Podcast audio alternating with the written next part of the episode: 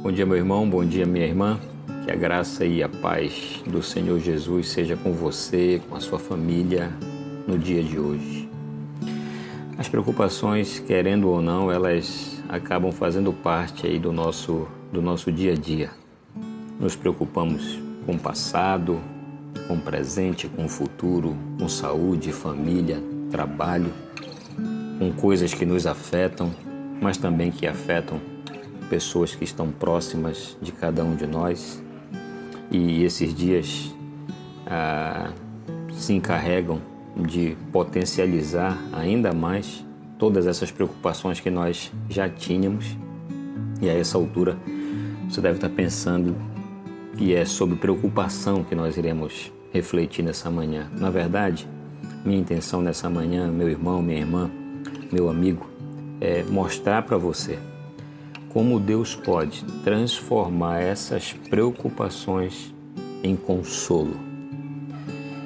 E para isso a gente vai usar o texto bíblico lá de 2 Coríntios, capítulo 12, o versículo 9, que diz o seguinte: Então ele me disse: A minha graça te basta, porque o poder se aperfeiçoa na fraqueza. De boa vontade, pois, mais me gloriarei nas fraquezas, para que sobre mim repouse o poder de Cristo. Esse texto faz parte é, de uma carta que retrata, como nenhum outro livro no Novo Testamento, a angústia física, emocional e espiritual de um homem, no caso o apóstolo Paulo e é exatamente nesse contexto de angústia, de preocupação, de tormento, que o consolo do Senhor transforma fraqueza em força, derrota em triunfo, sofrimento em júbilo. E aí você deve estar me ouvindo isso agora e pensando, mas como é possível isso? Porque são, são coisas opostas: sofrimento, júbilo, derrota, vitória, fraqueza, força. Como é que isso é possível? Isso só é possível, meu irmão, minha irmã, meu amigo, quando a nossa perspectiva acerca do problema, do sofrimento, da angústia, ela é transformada pela ótica divina. Então, esse texto em destaque, ele, ele é um pedido né, que o apóstolo Paulo faz. Se você olha o versículo 8, o apóstolo Paulo pede ao Senhor por três vezes que Deus afaste do Paulo aquela, aquela angústia, aquilo que estava lhe incomodando. E essa é a nossa intenção diante das preocupações. Temos a tendência de pedir que Deus as afarte de nós ou substitua essa, esse sentimento, essa, essa sensação.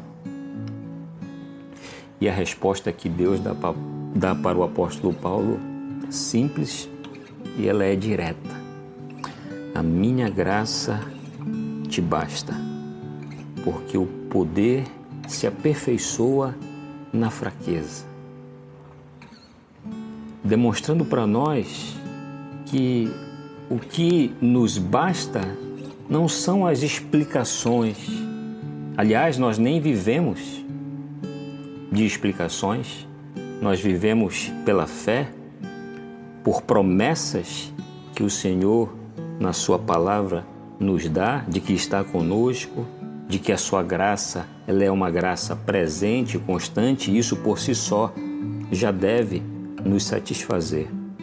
E é muito interessante o que um senhor Baseado nesse texto, o senhor chamado J.I. Packer, ele vai dizer o seguinte: se eu passar 40 anos orando a Deus e não tiver nenhuma resposta, já terá valido a pena, pois passei 40 anos em comunhão com Deus, na dependência dele.